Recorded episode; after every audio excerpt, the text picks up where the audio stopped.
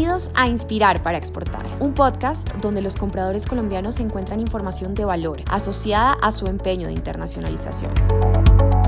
En esta ocasión, nuestro podcast está dedicado a la más reciente versión de Colombia Plus 2022 y de la rueda de negocios organizada por ProColombia en el marco del evento. En esta edición, algunos de los participantes en la rueda de negocios llevada a cabo en Bogotá nos compartieron sus consideraciones con relación a las tendencias internacionales más relevantes para la industria del plástico y caucho, la industria petroquímica y de envases y empaques. Comenzamos con César López, que es el director de la compañía ecuatoriana Servigama, con sede en Guayaquil, Ecuador, y creada para abastecer el mercado institucional con productos de higiene. César nos compartió algunas ideas desde Colombia Plast. Nuestros clientes eh, están buscando hoy en día no solamente la calidad, sino también que nuestra cadena de valor, que obviamente está acompañada de productos que podamos tener, realmente les solucionen problemas o digamos novedades o requerimientos que puedan tener ellos también como clientes. Así que la tendencia nuestra como mercado es tener un portafolio y una cadena de valor que esté diseñada para poder servir a los clientes empresariales. Eh, los clientes están muy, muy involucrados en reducir la huella de carbono, en ser muy sostenibles, en aportar a la economía circular. Así que hoy en día es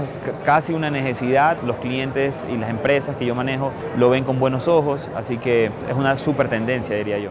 En el mismo sentido, James Solís, representante de la empresa peruana Selva Industrial, nos entregó sus impresiones con relación a la demanda internacional para el sector. Estamos buscando las tendencias que estén más ligados al cuidado del medio ambiente, ¿no? con empaques, embalajes reciclables, con envases, le dicen economía circular. ¿no? Creo que también nosotros como empresa en Perú y como copaquero, representantes de otras maquilas que hacemos, también están interesados en este tipo de, envases eh, que cuidan al medio ambiente. Solís también compartió algunos conceptos sobre cómo hacer más sostenible a dicha industria. En el caso de nosotros en este rubro, es encontrar unos envases que sean netamente biodegradables. Esto ayuda muchísimo para el cuidado del medio ambiente.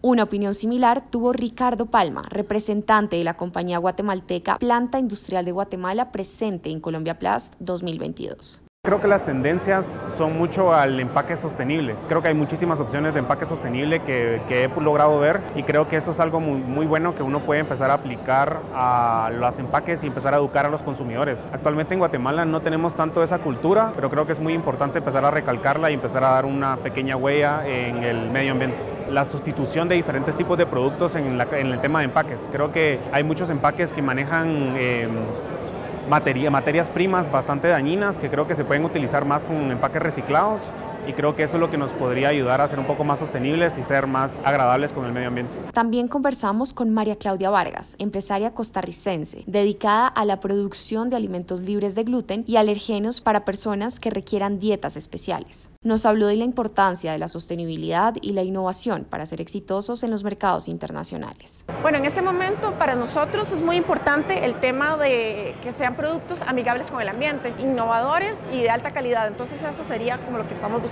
Vargas también propuso algunas medidas para imprimir el componente de sostenibilidad en la industria. En nuestro caso, con productos que sean compostables o 100% reciclables, es súper importante por parte, digamos, de nuestra visión de empresa y además que protejan, en nuestro caso, que son alimentos, toda la parte de, de inocuidad. Karina Larrea, de la compañía ecuatoriana Laboratorios Life, nos habló acerca de las tendencias que son marco de referencia en los mercados internacionales, en particular en la industria farmacéutica.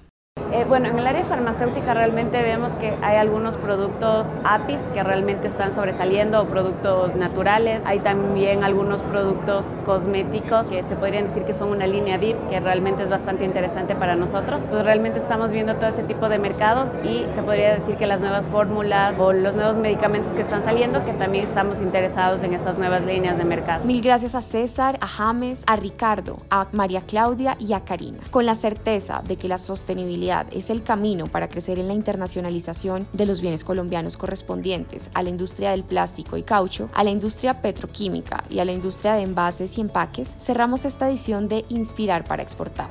Los invitamos a seguir nuestro playlist de ProColombia en Spotify, donde podrán encontrar otros contenidos en podcast producidos para nuestros empresarios. Hasta pronto.